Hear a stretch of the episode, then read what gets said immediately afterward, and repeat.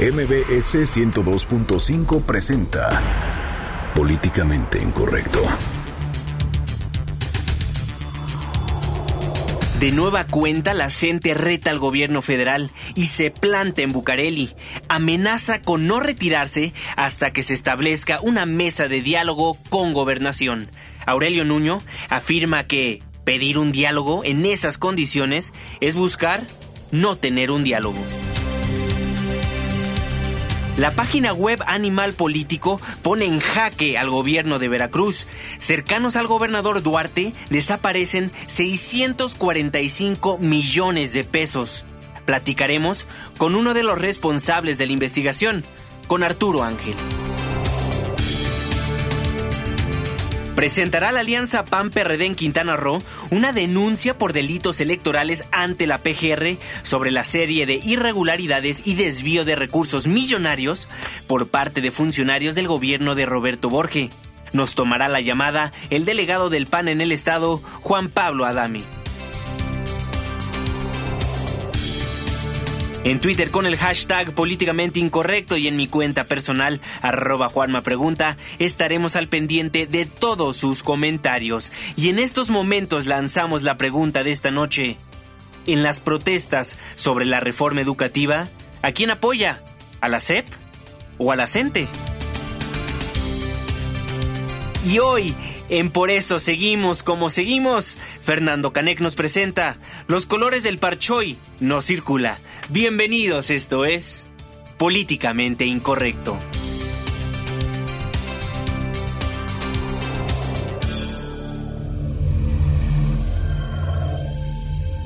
Estás a punto de entrar a una zona de polémica y controversia. Una zona de discusiones álgidas y análisis mordaz. Estás entrando al terreno de políticamente incorrecto. Entra bajo tu propio riesgo.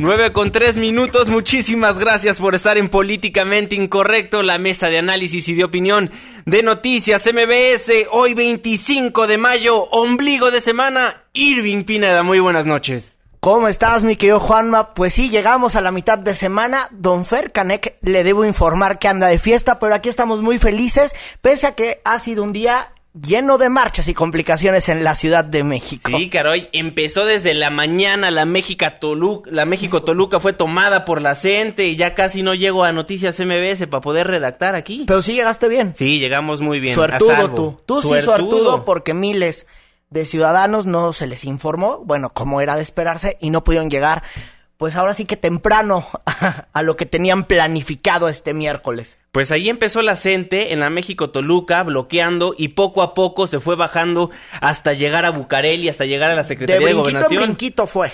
Así es, caminando, asoleándose, nuestros amigos reporteros Juan Carlos Alarcón, René Cruz, estuvieron muy al pendiente de todo el movimiento de la coordinadora y ya, por fin llegaron a Bucareli una vez más. Sí, bueno, ahí también le tocó a Hatsiri Magallanes y la verdad es que los profesores de la CENTE querían, como ya lo habían acordado el pasado fin de semana, mantener el diálogo con Miguel Ángel Osorio, solicitar una mesa de diálogo con gobernación. Sin embargo, la dependencia federal les recibió su pliego petitorio, pero hasta ahí quedó. Así es, ¿No, ¿no sientes que estás repitiendo un programa de hace un mes, el programa de hace un año, el programa de hace una semana? Yo me siento como en el espacio informativo que tenían el 2014. es que es bárbaro, siguen demandando lo mismo, siguen estando en contra de la CENTE, en, la CENTE en contra de la, reforma, la reforma educativa. Exactamente, bueno, por lo pronto, la CENTE ya anunció la reinstalación del plantón en la Secretaría de Gobernación y nuestro compañero René Cruz nos tiene toda la información. Adelante, René, muy buenas noches. Juan Manuel, muy buenas noches. Luego de marchar por espacio de tres horas y ante la falta de respuesta por parte del Gobierno federal y del Senado de la República, la Coordinadora Nacional de Trabajadores de la Educación anunció la reinstalación de su plantón en las inmediaciones de la Secretaría de Gobernación sobre la calle de Bucareli. En un mensaje luego de entregar su pliego petitorio, el líder de la sección 22 de Oaxaca, Rubén Núñez, llamó a los docentes a mantener la unidad y responsabilizó al gobierno federal cualquier agresión que pudieran sufrir los integrantes del magisterio. A nombre de este gran movimiento nacional popular, me permito instalar formalmente nuestro plantón representativo de la CENTE, haciendo llamado a la unidad y a permanecer unidos, así como llegamos a seguir unidos y a tener que buscar la mejor solución entre todos compañeros. Responsabilizamos al gobierno federal de lo que le pueda acontecer a cualquier compañero en su integridad, física. Desde hoy dejamos claro aquí ante gobernación que es responsabilidad del gobierno federal, del gobierno del Distrito Federal, de alguna agresión, de algún intento de desalojo y sobre todo de secuestro como están acostumbrados a hacerlo.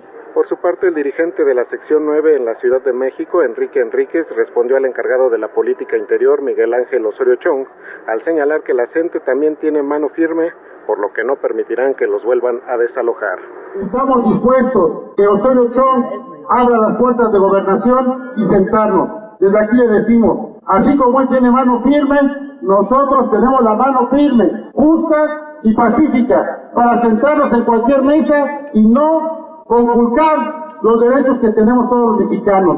No estamos dispuestos a que vuelva a ser encapsulado el movimiento magisterial, a que vuelva a ser movido del plantón donde está, hasta que no tengamos la mesa de trabajo en la cual podamos discutir los temas laborales, educativos o sociales de este país.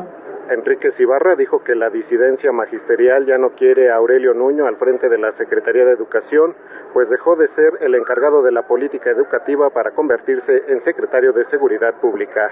Juan Manuel, el reporte que tenemos, muy buenas noches. Muy buenas noches, René, muchísimas gracias por la información. Bueno, ahorita están en la Secretaría de Gobernación, pero para que llegaran ahí los maestros pasaron por varios baches. Sí, fue un largo camino previo a que llegaran a gobernación, se dieron una vuelta por el Senado, estuvieron ahí, eh, bueno, pues en Reforma, esquina con insurgentes, eh, dejaron un pliego petitorio nada más, fueron recibidos ahí por eh, una, tengo entendido, una comisión y bueno, ahí los profesores pidieron pues la negociación nacional con el gobierno federal para discutir de nueva cuenta la reforma educativa. Antes sostuvieron un meeting eh, también en el hemiciclo a Juárez frente a la Cancillería, ahí hablaron, eh, bueno, pues hablaron todos los líderes, ofrecieron una conferencia de medios y ahí Rubén Núñez llamó de nueva cuenta al gobierno federal a entablar la mesa de diálogo y decir que la reforma educativa lo único que quiere hacer es despedir a cientos de profesores. Los profesores de Michoacán también se reunieron, se reunieron ahí, sostuvieron una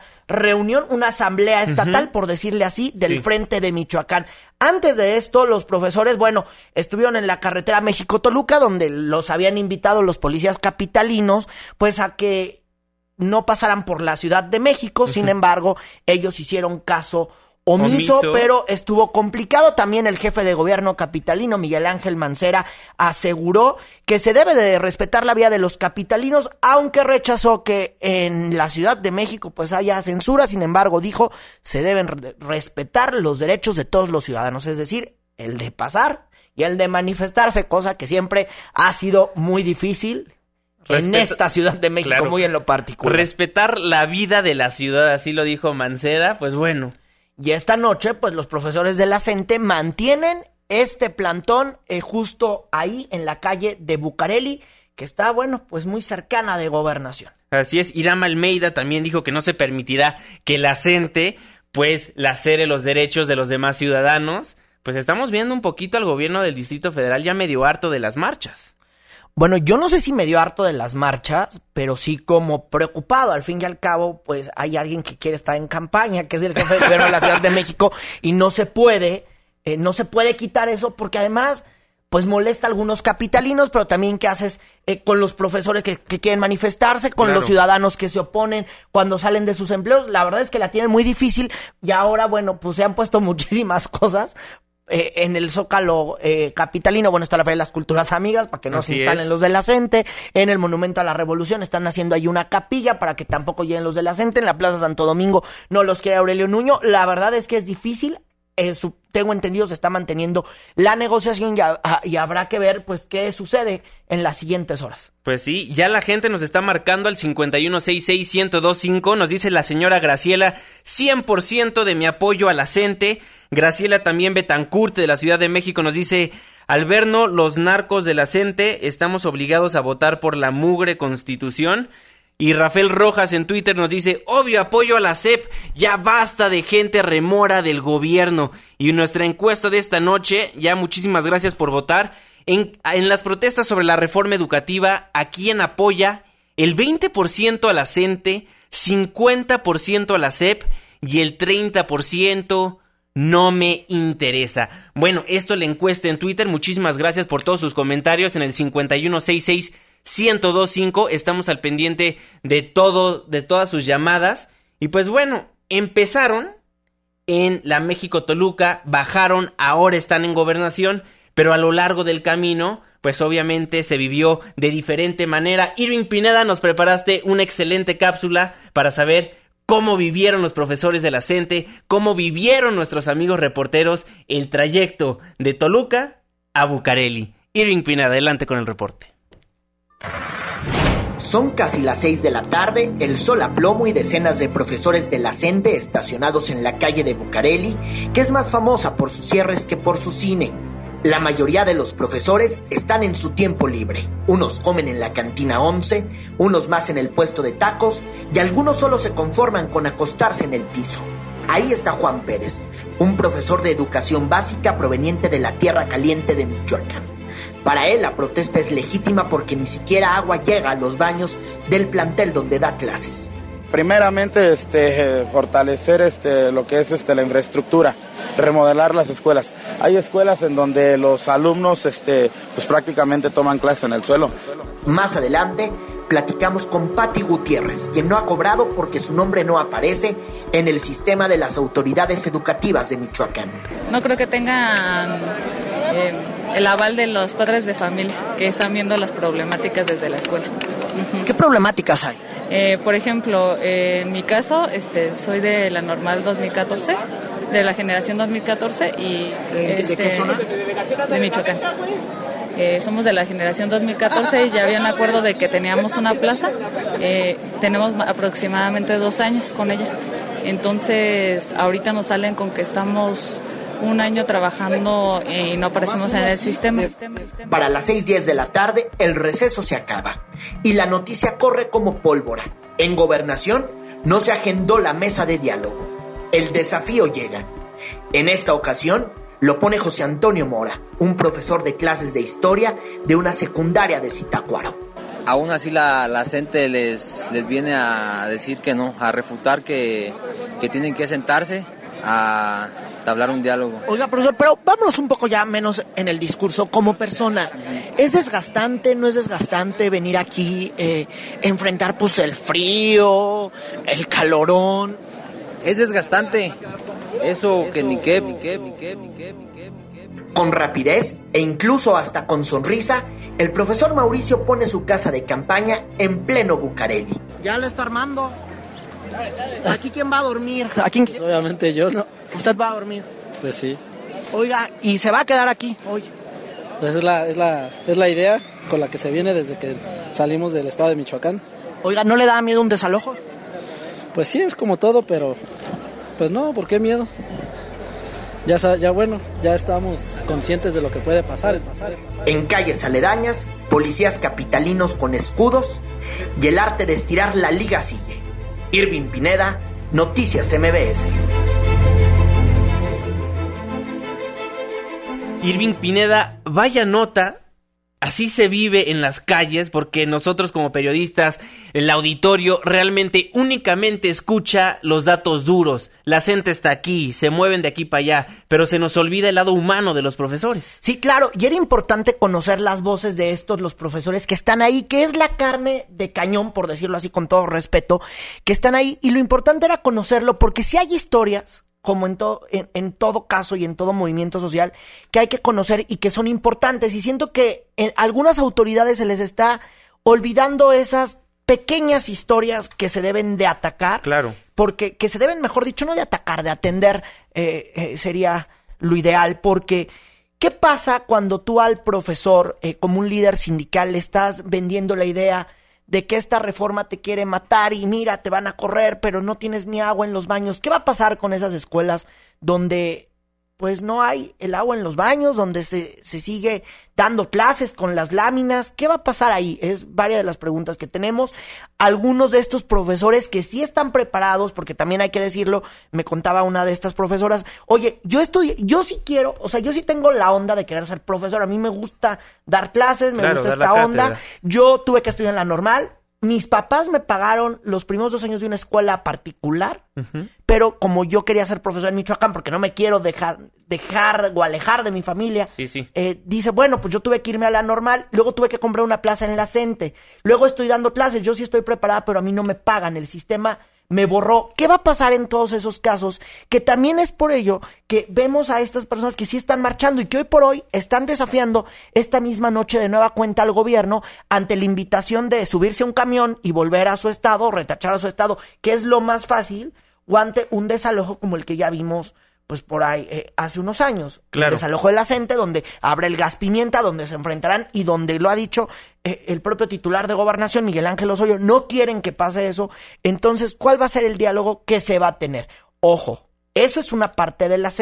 Claro, ese es un lado de la moneda. Ese es un lado de la moneda el que les estamos presentando esta noche, que son las historias de aquellas personas que están marchando y que están desafiando. También hay profesores muy jóvenes, hay profesores que tienen la misma edad que yo, 25 años, y que están ahí desafiando a la autoridad. Claro, por noche. supuesto. En Twitter le preguntamos en las protestas sobre la reforma educativa quién apoya, el 24% a la CENTE, el 48% a la CEP, el 28% no me interesa. O sea, la mayoría de las personas a través de nuestra encuesta de Twitter, pues está a favor de la CEP o no les interesa de plano.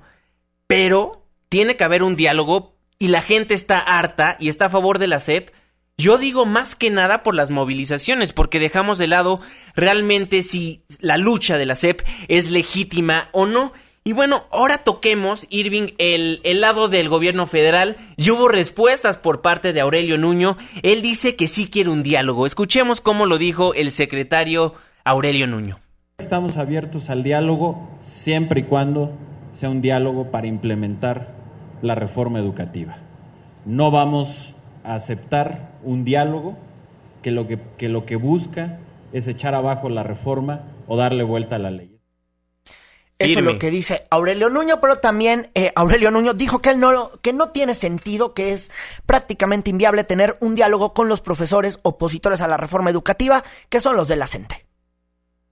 Es un diálogo que no tiene sentido y aquí lo quiero decir muy claro. Quienes están cerrando la puerta al diálogo son los propios líderes de la coordinadora. ¿Por qué? Porque lo que piden es un diálogo para burlar la ley o para tirar una reforma que fue aprobada por el constituyente y por una mayoría amplia de quienes tienen la representación del país. También Aurelio Nuño habló del funcionamiento de las escuelas y aquí parte del balance que hace. Por cierto, un número cada vez menor y cada vez más disminuido. Hoy la mayoría de las escuelas de estas cuatro entidades están trabajando de manera normal. En Guerrero es eh, el 100%, en Oaxaca es prácticamente el 100% y en Michoacán y en, eh, en Chiapas es más del 95%. Bueno, hay que preguntarle a la maestra Mónica Martínez López, vocera de la CENTE en Oaxaca, si está de acuerdo con el balance que acabamos de escuchar que dijo el secretario Aurelio Nuño, secretario de Educación Pública de nuestro país. Maestra Mónica, muy buenas noches, ¿cómo está? Buenas noches. ¿Es así? ¿Ese balance que dijo Aurelio Nuño es correcto acerca de cómo operan las escuelas actualmente? Este, estaban transmitiéndole, yo les decía, casi no lo escucho, no sé si me pueda decir, casi no se escuchó. Claro pero que sí. me dice, yo, yo Dice el rápido, secretario yo que hoy la mayoría de las escuelas de esas cuatro entidades están trabajando de manera normal. En Guerrero es el 100%, en Oaxaca es prácticamente el 100% y en Michoacán y en Chiapas es más del 95%. ¿Es así, maestra? Es una de las situaciones por el cual nosotros nos atrevemos a decir que pues estas personas no, no, no saben leer, no saben sumar, no saben contar. Es una real mentira. Eh, yo puedo asegurarles que es todo al revés. El, no hay no hay este maestros trabajando. Todos ya tenemos el plantón en estos cuatro estados eh, de, de manera este más clara. En las demás entidades sí hay otro tipo de porcentaje, pero en concreto en estas entidades el, la mayoría, casi el 100%, estamos en la huelga nacional. Maestra, no le temen a la CEP, no le temen a Aurelio Nuño. Eh, es un personaje que si estuviera preocupado por la educación, en realidad estaría abriendo el diálogo en primero, viendo el mecanismo, porque de hecho no queremos dialogar con él, pero viendo la forma de cómo estarle apostando a la educación y no por estar este nuevamente ante esta cerrazón y simplemente lo único que desde que nosotros estamos ya pidiendo este diálogo son puras amenazas, son puro hostigamiento, mm, en que va a haber despedidos, en que va a haber descuentos, en que va a haber ceses. O sea, es algo en el cual creo que estamos claros que él aplica otro tipo de, de pues de salidas o otro tipo de, de solucionar un conflicto que es muy preocupante porque es en cuanto a la educación no solo de estos estados, sino la educación de todo el país. Profesora Mónica Martínez, eh, de este lado Irving Pineda, espero me esté escuchando bien. Oiga, dígame una cosa, eh, a ver, ya en gobernación no quieren dialogar con ustedes, ¿qué es lo que sigue? Porque ustedes tienen ahí un plantón ahorita en la calle de Bucareli, pero seguramente pues se prevé que pueda ocurrir lo que ocurrió el pasado fin de semana, que los van a invitar a, a irse. ¿Qué es lo que sigue? Nosotros seguimos en esa insistencia de poder tener ese, esa mesa de, diálogo, de comunicación, donde estemos dando una verdadera solución al conflicto. Nosotros hasta el momento, precisamente como prueba hoy, ni siquiera los, los responsables de estar en gobernación no recibieron el documento. Otros encargados son los que recibieron, o sea, ni siquiera hay las personas indicadas para que nos estén recibiendo nuestro pliego petitorio.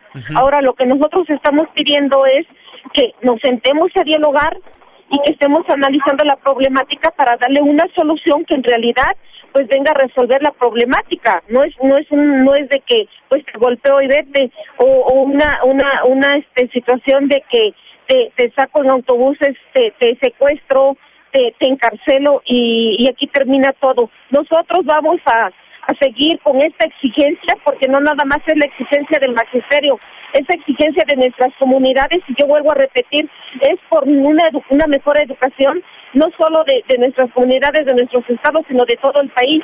Y hasta ahorita no tenemos ninguna solución, no ha habido ninguna apertura de, de diálogo, de querer este buscarle la solución. Entonces nosotros, pese a que estamos expuestos a que nuevamente nos vuelvan a desalojar, a que haya represión, pues nosotros no podemos defraudar a quienes han confiado en nosotros, que son los padres de familia, que son nuestras autoridades, que son los niños y que nos han mandatado y nos están apoyando, son los que están recordando nuestras escuelas y son los que nos están apoyando para llevar respuestas a nuestro pliego petitorio. A ver, profesora Mónica, para entender un poco más, ¿qué se perfila que pase en las siguientes horas? ¿Qué hará mañana? ¿Qué harán mañana los profesores de la CENTE que esta noche están durmiendo aquí en la Ciudad de México? Creo que no estamos durmiendo, no vamos a dormir.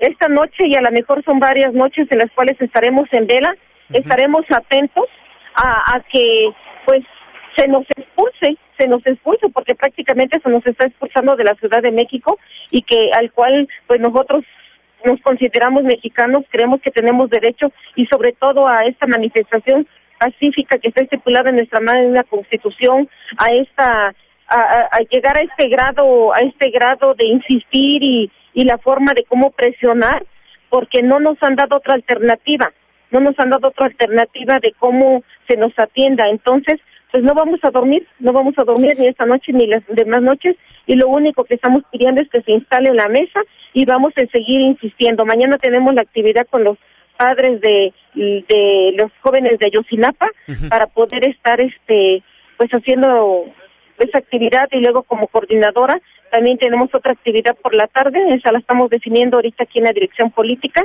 y este para el viernes para el viernes estamos esperando que arriben los padres de familia, que arriben los demás contingentes, los demás compañeros que ahorita de manera emergente se vinieron este hoy y otros que este no pudieron pasar por el, bloqueo que estuvo en la madrugada. Mas, sin embargo, el viernes ya tenemos nuestra mega marcha magisterial popular y el plantón se tendrá que estar reforzando. Oiga, déjeme ir al tema de Ayotzinapa. Mañana, ¿qué hora se prevé que se reúnan ustedes con los con los familiares de los desaparecidos de Ayotzinapa, de Ayotzinapa, perdóneme, con los papás de estos jóvenes? Este, ahorita estamos definiendo con la dirección política. Pero va a ser una Este, manifestación, es una marcha. No, no, ¿qué no, es? vamos, se van a ir a embajadas y vamos a definir de qué forma y se van a ir a algunas embajadas. Ahorita se va a hacer la distribución. Está incluida la de Estados Unidos. Si cambian algunos horarios sería por la mañana. De acuerdo. ¿Está incluida la embajada de Estados Unidos? Eh, vamos a definir ahorita porque vamos a valorar los equipos y toda la valoración ahorita precisamente la- con la dirección política nacional. De no, le- acuerdo. no, no podemos, este, yo no le puedo definir porque se va a valorar ahorita en base a, a las condiciones de los compañeros y los contingentes que tenemos. De acuerdo, maestra Mónica Martínez López, vocero de la CENTE en Oaxaca. Ya para terminar, para todas aquellas personas de la capital del país que se quejan porque ustedes están manifestas, ma- manifestándose una y otra vez, ¿qué decirles? ¿Por qué se están manifestando constantemente? ¿Quieren tumbar la reforma educativa toda? ¿Quieren tumbar algunos artículos? ¿Por qué se lucha para esas personas que están diciendo en Twitter, nos dicen muchos comentarios que ya está desgastado su movimiento, que lo único que quieren es dinero, el chantaje? Eh, queremos decirles a toda la ciudadanía que si la Coordinadora Nacional de Trabajadores de la Educación viniera por intereses propios de los maestros, no tendríamos el apoyo de nuestros padres de familia, de nuestras autoridades. Somos nosotros los de la coordinadora quien en realidad estamos viviendo las carencias y estamos viendo las necesidades que hay en nuestras escuelas, que hay en nuestras comunidades y la afectación. Nada más les quiero poner un ejemplo. Allá en, en un- una comunidad llamada Chalcatongo de Hidalgo, adelante de, de Tlajiaco, en la región mixteca, por Guajuapan de León, ahí les llegó los, les han llegado los recibos de, luz de 12 mil, 15 mil pesos, los tienen los padres de familia, se unieron, fueron a protestar, tenemos las comunidades en La Huertilla, en Mariscala de Juárez, en, en, en todo, la, la- varios lugares de la Mixteca, en Guajuapan de León, donde los recibos están llegando de manera excesiva.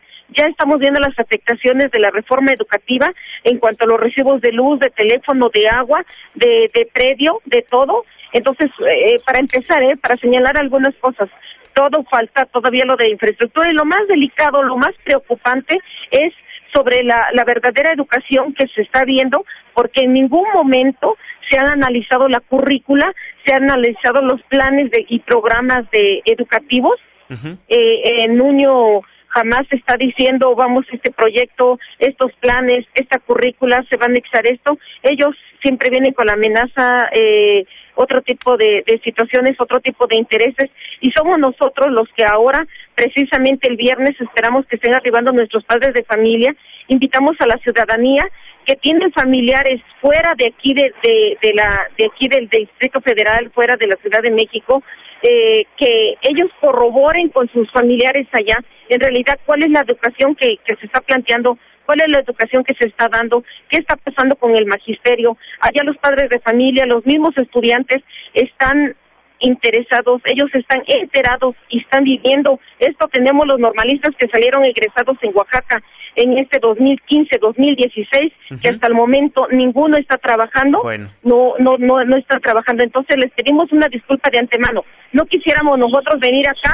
nos implica también un desgaste físico, económico, psicológico con toda esta represión y no quisiéramos este afectarlos, mas sin embargo nos vemos presionados, venimos de manera representativa. Al haber oído sordos en esa razón, entonces estamos vamos a incrementar el porcentaje y si vuelve a haber la cerrazón, pues tan- también nosotros tendremos que estar tomando otras medidas porque no vamos a permitir que se afecte a nuestros padres de familia, a nuestros alumnos y a nuestras comunidades, ¿no? Y sobre todo una educación para todo el país. Bien. Maestra Mónica Martínez López, vocera de la CENTE en Oaxaca, muchísimas gracias por tomarnos la comunicación, los micrófonos siempre abiertos. Hasta luego, muy buenas noches. Muy buenas noches ahí, la maestra Mónica Martínez, vocera de la CENTE en Oaxaca. Megamarcha el viernes, nos anticipa eso. Mañana va a haber varios bloqueos en embajadas. Movilizaciones en las embajadas y también, bueno, pues están diciendo que el fin de semana seguramente será muy complicado. Oye, y justo en lo que estábamos platicando con la profesora Mónica Martínez López, vocera de la CENTE Oaxaca, pues también llegaron llamadas aquí. Sí, varias estudio. llamadas. Concepción de la Miguel Hidalgo, ya basta que nos hagan lo que quiere el gobierno, así como lo hicieron con la Comisión Federal de Electricidad. Si ustedes estuvieran en esa situación, no hablarían de esa forma. Le estamos dando la información. Recuerde que esta es una mesa de análisis y de opinión. Gracias por ser parte del debate. No todos van a estar pensando lo mismo que usted. Claro que sí, también nos llamó José González de la delegación Venustiano Carranza, que dice lo que tiene que hacer Aurelio Nuño es salir de su oficina y ver las condiciones de las, de las escuelas, por eso le pagan. María de Lourdes de, de la delegación Miguel Hidalgo. ¿Acaso Aurelio Nuño Osorio Chong no están para resolver los problemas de la ciudadanía? ¿Por qué no dialogan con los profesores? Me imagino que son incapaces de dialogar y de resolver problemas. Todas sus llamadas las estamos leyendo aquí y varios puntos de vista. Así es. A favor. Y en contra. Positivos y negativos en torno a lo ocurrido este miércoles. Leemos uno último, la señora Novoa de la delegación Coyoacán, apoyo la CENTE, tiene la razón, pero no hay información acerca de su movimiento. En la encuesta de Twitter, en las protestas sobre la reforma educativa, a quien apoya el 21% a la CENTE, 55% a la CEP y el 24% no me interesa. Ahí estamos viendo el hartazgo de los capitalinos por las movilizaciones. Porque no le preguntamos si específicamente a qué se oponen. Pero si hay un hartazgo de la gente que nos escribe en Twitter. Ojo, esta es una encuesta en Twitter, no significa que la gran mayoría opine lo mismo. No tiene una amplia metodología, ni tampoco la andan comprando gobernadores como si lo hacen con las encuestas que aparecen en muchos diarios de circulación nacional. Oye, y hablando de gobernadores, vámonos a una pausa comercial, pero al regresar, no se vaya, por favor, porque le vamos a contar Ah. de 73 contratos que el gobierno de Veracruz entregó a una red de 21 empresas por un monto de 645 millones de pesos y esos recursos nunca llegaron a su destino. Una pausa, regresamos. Vamos a echar una firma a la OCTE y regresamos a Políticamente Incorrecto. Debate con nosotros. Mándanos tu opinión por Twitter con el hashtag políticamente incorrecto o a la cuenta arroba Juanma Pregunta. Regresamos. 9 con 34 minutos. Muchísimas gracias por seguir acompañándonos en Políticamente Incorrecto, la mesa de análisis y de opinión de Noticias MBS. Pues hace unos días Animal Político, este portal de internet fantástico que habla acerca de, del acontecer mexicano, de la política mexicano, pues hizo una investigación donde funcionarios cercanos al gobernador de Veracruz, Javier Duarte, entregaron contratos a una red de empresas fantasmas para, para la compra de productos que debían destinarse a la población vulnerable, pero, como sabemos, estos recursos nunca llegaron a su destino. No, hombre, Juan, y lo mejor es que esas empresas fantasmas no eran más que casas y tienditas. Vamos a escuchar. Pues usted ve, es una casa particular donde vive pues una familia. Y pues el negocio, un negocio que no existe ahí porque es un domicilio particular. Y ahora que hay muchos funcionarios embarrados, pues esta noche la diputada federal Noemí Guzmán Lagunes desmintió estar vinculada con esta pues red de presuntas, em, de, mejor no de presuntas, hay que decirlo, de empresas fantasmas que cobraron al menos 650 millones de pesos. Pues sí, para cometer raterías. Y es que esta señora era la encargada de protección civil de esa entidad. Vamos a escucharla. Yo no tengo ningún señalamiento. Yo salí eh, sin ninguno en mis cuentas de, este, cuando era funcionario. Ahora no lo soy y yo no tengo ninguna. Salí sin ningún señalamiento, tanto auditoría como los controles de acá del Estado. Entonces yo no tengo nada que opinar. Pues sí, defendiéndose, no, no le queda de otra. Sí, claro que sí. Lo cierto es que esta investigación tiene una de las mejores metodologías que hemos leído en los últimos años a la hora de realizar reportajes, una investigación hecha por el periodista Arturo Ángel y bueno, comandada también eh, por Daniel Moreno, que es quien dirige Animal Político, también en la eh, quien le sigue de ahí de Animal Político, bueno, Omar Sánchez de Tarle, son periodistas muy reconocidos que evidentemente saben lo que hacen y Arturo Ángel lleva muchísimo tiempo, Juan Menesto, y sabe lo que hace, ¿no? Y por aquello de que esos funcionarios ya se quieren desmentir y que el rollo y que yo no tengo empresas fantasmas, pues porque no les hemos hallado más baterías, ¿eh? Arturo Ángel, reportero de Animal Político, firme esta nota. Muy buenas noches, Arturo, ¿cómo estás? Hola, ¿cómo están? Buenas noches. Sí, y además el, el audio justo que presentan de la de la diputada eh, va muy en sintonía con lo que ha dicho hasta ahora eh, los funcionarios del gobierno de Veracruz, donde ellos pues sacan sus papeles y dicen, no, pues la, la empresa tal eh, pues está, o sea, aquí tiene su, su RFC y aquí está su acta constitutiva y, y esto se presentó y se hizo el trámite para darle un contrato y en fin, ellos ellos insisten mucho en esta cuestión de que no tienen observaciones, eh, porque pues todos los digamos que la papelería estaba en regla. Sin embargo, lo que nosotros hemos hecho con este reportaje y el cual es justo la sustancia de, lo que estamos mostrando es que al amparo de esa de, estos procedimientos legales con sus asegúnes, pero bueno, al amparo de, estos procedimientos legales se realizan unas se realizan operaciones simuladas que con empresas que en realidad no existen, es decir, son empresas de papel que el gobierno de Veracruz no verifica y pues que reciben millones de pesos. Claro, ahí veíamos, eran changarros los domicilios fiscales de estas empresas. ¡Qué bárbaro! Sí, exactamente. Eh, como, como tú bien lo mencionaste, son básicamente una muestra, porque también eso hay que aclararlo, es decir, aquí no sabemos realmente qué la dimensión o, la gravedad que puede tener esto. Lo que nosotros hicimos es, básicamente, tenemos eh, eh, 71, 73 contratos, perdón, que, verificamos, que nosotros descubrimos en la revisión que se habían destinado a, a cierto grupo de, de compañías. Y de entrada digo, hay que decir que la Constitución dice que por regla general, cuando un gobierno quiere un servicio o necesita de algún producto con el fin que sea, pues por regla general tiene que haber una licitación pública que es una competencia, ¿no? Claro. Abierta, que si tú vendes, no sé, si, si el gobierno quiere paquetes de cemento y tú tienes tu empresa de, que vende eso, bueno, pues tú puedes competir. De entrada, en ninguno de los 73 contratos hubo eso, es decir, o, fueron aplicaciones directas o fueron licitaciones estas simplificadas, entre comillas, que, que es una figura que existe en Veracruz para contratos que no sobrepasen los 6 millones de pesos. Es decir, el gobierno, eh, la ley le da la atribución a Veracruz de decir, bueno, si no pasa de 6 millones lo que quieres comprar, tú invita directamente a tres compañías que tú consideres y bueno, acá el chiste y dónde está, dónde está el meollo es que pues en un día Veracruz repartió, por ejemplo, 40 millones de pesos en eh, eh, para comprar cemento y lo que hizo fue dividir el contrato en seis partes. Para que sea legal, ¿no? Eh, para que fuera legal, entre comillas, digamos, y siempre ganó la misma empresa, además, en un día, ¿no? Claro.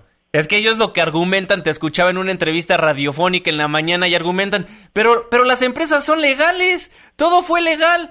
Pues sí, pero ¿para dónde está el dinero? ¿Dónde está el dinero? Sí, e, exactamente, digo, después de que nosotros vimos que existían los contratos, que existían las facturas, que existen las firmas, que, que, eh, eh, lo que hicimos es, pues como paso básico es ir al registro público de comercio donde están, es como si fuera el registro civil de las empresas en todo el país, ¿no? Y solicitar el acta constitutiva donde viene, este, eh, pues quiénes son los socios, ¿no? Y entonces, pues, digamos que buscamos dos tipos de direcciones. Uno era buscar la dirección de la empresa que aparece en los contratos, que es el, domicilio fiscal, y la otra es buscar la dirección de los de los empresarios. Y bueno, del lado de las empresas, como tú mencionas, en ninguno de los 21 casos encontramos un lugar al que tú llegaras y dijeras, sí, aquí es la empresa fulanita y aquí tiene su bodega y nada, y nada, o sea, eh, eran, eh, había desde panaderías, desde tienditas de abarrotes, desde, desde patios donde no hay nada hasta domicilios de gente que, que además, gente enterada, justo en Animal Político publicamos hoy un video de un señor que dice, bueno, yo no entiendo por qué aquí en mi casa llegan recibos de banco de cuatro compañías y, nos, nos entregó copias de los recibos, ¿no? O sea, imagínate, ¿no? Y, por otro lado, fuimos a los domicilios de los socios que en teoría o en el papel son los dueños de estas compañías y, y, pues de entrada, o sea, encontramos coincidencias como que varios ah, de estas compañías había varias gente que por ejemplo vivía en una colonia que se llama Predio Malibran yo la verdad la verdad sin conocer de Puerto de Veracruz dije no pues debe ser una colonia pues no sé empresa, empresarial no o de y cuando llegué era una zona donde no les miento no hay ni pavimento en las calles no no, no, hay casas también de construir todas de techo de lámina. Y pues yo fui buscando a tres personas que según vivían ahí y las encontré y además resultó que los tres eran familiares. Eh, era una señora que se llama Marta Hernández, su, media hermana Adriana Montes Hernández y, y, el, y el hijo de Marta Román Alvarado, y cada uno aparecía como dueño de tres empresas distintas de esta red. Evidentemente la gente no tenía ni la más remota idea de, de que de que ellos eran dueños de algo, pero reconocieron cuando, cuando hablamos que hace dos o tres años pues han dado sus sus firmas y sus credenciales porque pues les prometen apoyo, por ejemplo, la señora Marta me dijo, yo he sido promotora de voto del PRI y a mí cuando hay elecciones llega la coordinadora del partido y me dice, tú entrégame 20 credenciales de gente que vaya a votar y tú recibes un apoyo de dos mil pesos y dice la señora, pues ¿qué hago? Entrego la CIFE de mi familia, ¿no? Que es lo más fácil de conseguir. Y bueno, así es, pero, eh, pero digamos, ellos entregan estos documentos y así como en otros casos que, que, que pudimos encontrar a cambio, a cambio de algún tema de, de cualquier apoyo, porque en realidad es gente que eh, está muy necesitada de cosas, pero ellos nunca son conscientes que realmente los usan para dar de alta compañías y además lo irónico es que, por ejemplo, una señora en teoría es dueña de una compañía que vende cemento cuando en su casa su techo es de lámina y no tiene ni construida la pared No, terminada de hombre. concreto. ¿no? No, hombre, no, bueno. No, gobernazo ese, el de Sí, Javier no, no. Duarte. Y entonces este, ese, es, ese es el tema. Eh, eh, Veracruz no- nos ha respondido y lo que ha respondido y ha insistido desde ayer y el día de hoy es, bueno, es que aquí están los documentos, las facturas, aquí está lo que se pagó y, y nosotros decimos, bueno, es que precisamente ese es el tema, que en el papel todo, todo es legal, pero sin embargo, cuando, cuando tú vas y buscas las empresas y cuando tú vas y buscas a los empresarios, te das cuenta que todo es una simulación y entonces aquí la pregunta que había que hacernos es, bueno, entonces, ¿quién cobra el dinero? ¿No? ¿Quién- ¿Y a dónde se va ese dinero, no? ¿Y, y, y a dónde se va? Porque además, este, nosotros evidentemente ante esta circunstancia se nos prende la letra y lo que hicimos fue solicitar vía transparencia, pues, a quienes habían llegado los recursos, porque eran contratos que iban desde compra de pañales hasta, como ya les conté, materiales de construcción, o por ejemplo, había materiales didácticos para, para escuelas del Estado. Entonces, el contrato nunca te dice qué escuelas. Nosotros preguntamos por transparencia, oye, Veracruz, por cada contrato metimos una solicitud preguntando a qué escuelas habían llegado estos materiales didácticos que además fueron adjudicaciones directas, ¿no? Dice, ahí ni siquiera hubo una, ninguna licitación y lo que nos responde Veracruz luego de, de, de, de extender el plazo es en cinco palabras a diversas escuelas del Estado. Entre comillas que es un copy-paste del contrato. Es- eh, eh, entonces es imposible corroborar eso. No, bueno, estas raterías sí son de primer nivel. Oye, Arturo, es una investigación muy buena la que hace Animal Político y la que haces tú. Dime una cosa, ¿hay temor? Eh, ¿Has recibido amenazas del gobierno? Eh, te vi- bueno, te escuchábamos, te veíamos por la mañana en una conversación que tenías en un espacio radiofónico. ¿Qué te dicen fuera del aire? ¿Qué te dicen los Este, funcionarios fuera del aire? Este, mira, eh, eh, eh, sí hubo eh, en el transcurso de, de investigación, digo, pe- pero la verdad es que no entré en tanto detalle en cuanto a eso, ¿no? Pero, pero sí hubo alguna, no, no amenaza, pero sí algún, algún intento de, este, a través, ya, eh, mira, esto siempre es a través como de intermediarios, ¿no? Este, algún intento, eh, pues de averiguar qué estábamos haciendo, eh, de a lo mejor ver si sí o si no pudiéramos posponerlo, en fin, una situación ahí muy rara, la verdad, este, que nosotros eh, aclaramos en su momento que nosotros no teníamos ninguna ajena en Animal Político, como tú eh, lo mencionas, es un portal político que maneja, eh, un portal, perdón, informativo que maneja temas No, eh, bueno, pero del las día y raterías también se tienen de que investigación y que no contar, había nada de ¿no? Pero las raterías se tienen que contar, ¿no? Ni modo que no las contemos. Sí, entonces dijimos, digo, eh, no, aclaramos que nosotros no nos estamos a, a ningún tipo de cosas de ese tipo y, y pues más bien el reportaje iba a salir en cuanto estuviera terminado, porque la verdad, y como ellos mismos lo saben, y hoy, hoy los mismos funcionarios de, de Veracruz lo mostraron en una reunión que tuvimos con, con- con ellos en un programa de radio, pues ellos sacaron nuestras solicitudes que nosotros hicimos desde el año pasado. Y, y como bien les decía Daniel Moreno, director de Animal Político, bueno, es que ustedes no, no es que nos hagan un favor al habernos entregado los documentos, hay una ley de transparencia que es para eso, ¿no? Y el reportaje tampoco dice que en el papel esto sea ilegal, el tema es que en la realidad es otra cosa. Claro. Están tratando de defender lo indefendible. Arturo Ángel, reportero de Animal Político, excelente reportaje. Muchísimas gracias por tomarnos la comunicación y estamos al pendiente de qué más cosas vayan a salir. Este, sí, mañana viene la, la tercera parte. eh, Este, pro- este reportaje está dividido en tres partes originalmente y mañana es ya concretamente los testimonios completos de la gente que encontramos, la descripción de dónde viven. Es algo un poco más narrativo, pero nos parece que va a ser muy interesante. Y bueno, después ya veremos el seguimiento que, que va a tener este trabajo. No, ahí lo pueden ver en animalpolitico.com. Excelente, Arturo Ángel, muchísimas gracias por estar en Políticamente Incorrecto. Vale, saludos a ustedes, buenas noches. Muy buenas noches. 9 con 46 minutos. Bárbaro lo que está pasando en Veracruz. Sí, y de ahí ya nos vamos a Quintana Roo, vamos primero al corte. Vámonos a Quintana cuenten. Roo, que Ah, también bueno, es están que también sufriendo. Pausa. ar- Ah, la Regresamos. pausa. Ah. Ya vuelve. Políticamente incorrecto. No te vayas, esto apenas se pone bueno. Porque tu opinión es importante. Llámanos al 5166-1025. Continuamos. 9 con 48 minutos de Veracruz, pasamos a Quintana Roo, Irving Pineda. Y es que ahí el arte de desaparecer dinero llegó a solidaridad de este municipio y esta vez son más de 500 millones de pesos los que habrían sido destinados para pagar a empresas fantasmas. Los pagos fueron autorizados por el entonces alcalde Mauricio Góngora, quien ahora es el candidato del PRI, Partido Verde, a la gubernatura de Quintana Roo. Las empresas de servicios pues también tienen domicilios fiscales falsos, como siempre, como así sucede a la hora de andar robando. Juan Pablo Adame en la línea telefónica de Políticamente Incorrecto, delegado del PAN en Quintana Roo, para contarnos de esta, de esta denuncia presentada por delitos electorales ante la PGR. Juan Pablo, muy buenas noches, ¿cómo estás? ¿Qué tal? Muy buenas noches, este, un gusto estar en su programa. Fíjense que este, más allá de una denuncia ante la PGR, lo que nosotros encontramos es un Quintana Roo Papers. Es información que llegó a la casa de campaña, que nosotros presentamos hoy ante los medios de comunicación y que como ustedes bien lo refieren, es una serie de documentos, de facturas que nos muestran cómo desde el municipio de Solidaridad, que es conocido popularmente como Playa del Carmen, en donde fue alcalde Mauricio Góngora, lo que encontramos fue una serie de empresas fantasma que generaban eh, ciertos gastos y estos gastos pues tampoco generaban ningún bien a la población.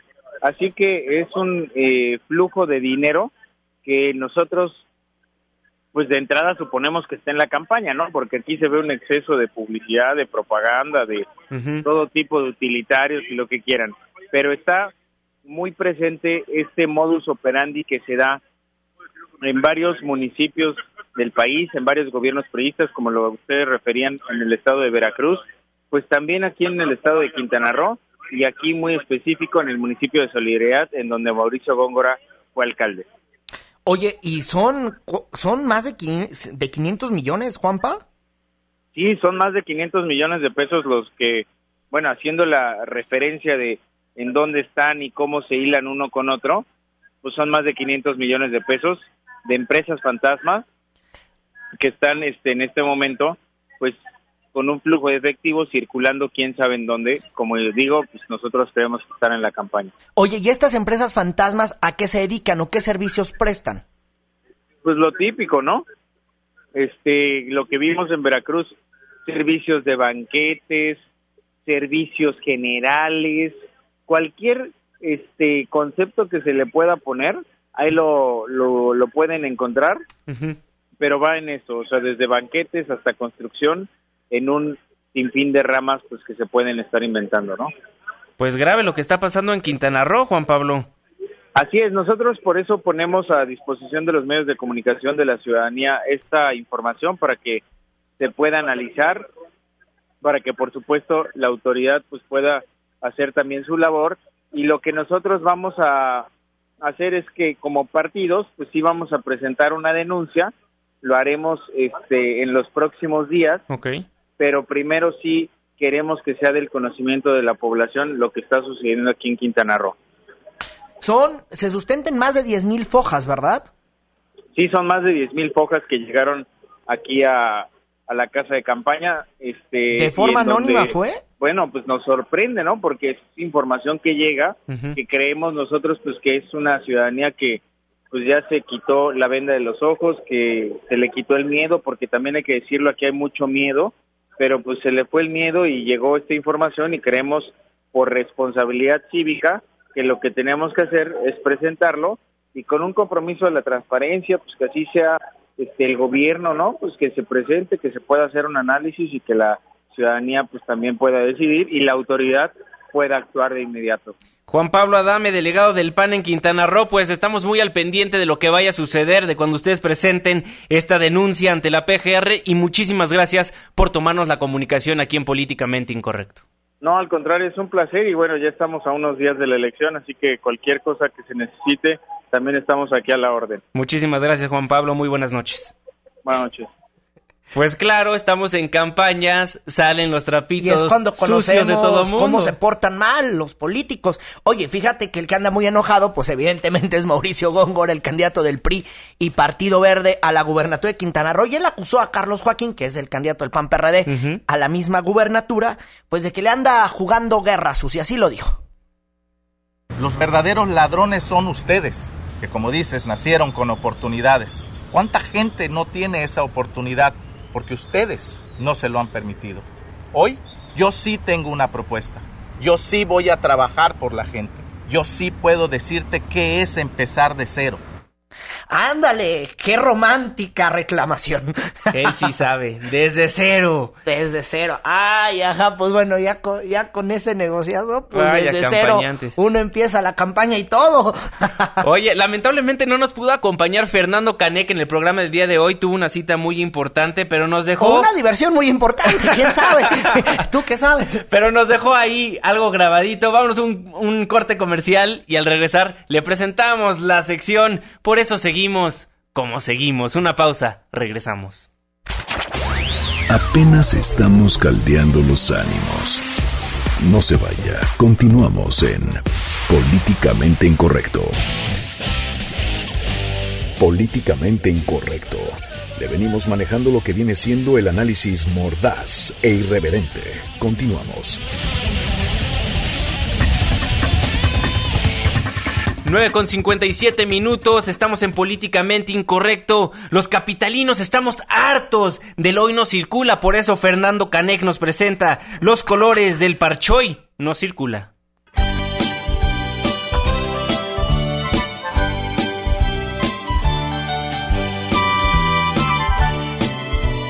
Tengo engomado rojo, y yo engomado azul.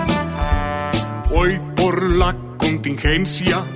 Quien no circula eres tú. Un color es el verde, el amarillo no se queda atrás. Y juntos se lamentamos a la autoridad. Vas y chin, chin, chin, vas y chin, chin, chin, vas y chiflas a la loma porque hoy me toca a mí. Vas y chin, chin, chin, vas y chin, chin, chin, que la roja no circula y ahora resulta que sí. Somos la ciudad número 8. Quiere decir que hay 8 ciudades antes con mayor número de contaminantes que la propia Ciudad de México. Estamos todos muy tristes porque el coche no se puede usar. Como no hay soluciones, nos volvemos a enojar. Cuando no hay contingencia, uno intenta transitar. Con bloqueos y marchas no se puede ni avanzar. Vas y chin, chin, chin, vas y chin, chin, chin, vas y chiflas a tu Mauser porque hoy me toca a mí. Vas y chin, chin, chin, vas y chin, chin, chin, que la roja no circula, pero la azul sí. Se prevén normas mucho más exigentes para doble cero y para cero, homologación en los verificentros. Ya lo dijo un arriero en su muy sabio refrán. No hay que llegar primero, solo hay que circular. Vas y chin, chin, chin, vas y chin, chin, chin, vas y chiflas a la loma porque hoy me toca a mí. Vas y chin, chin, chin, vas y chin, chin, chin, que la roja no circula y ahora resulta que sí. Vas y chin, chin, chin, vas y chin, chin, chin, vas y chiflas a la loma porque hoy me toca a mí. Vas y chin, chin, chin, vas y chin, chin, chin, que la roja no circula y ahora resulta que sí. Grande Fernando Canek, como siempre, pero mañana los que no circulan son los verdes, terminación 1 y 2. Irving Pineda, muy buenas noches. Muy buenas noches a todos. Mañana las noticias continúan a las 5 de la mañana con Carlos Reyes y a las 6 con Luis Cárdenas. Exactamente, a las 10 en punto les recuerdo quienes integran el equipo de trabajo de Políticamente Incorrecto. Itzel estuvo en los teléfonos, la productora de este programa, la hermosa Katia Islas. En los controles estuvo el ingeniero Zavala y se despide de ustedes su servidor y amigo Juan Manuel Jiménez. Muy buenas noches. Esto fue Políticamente Incorrecto.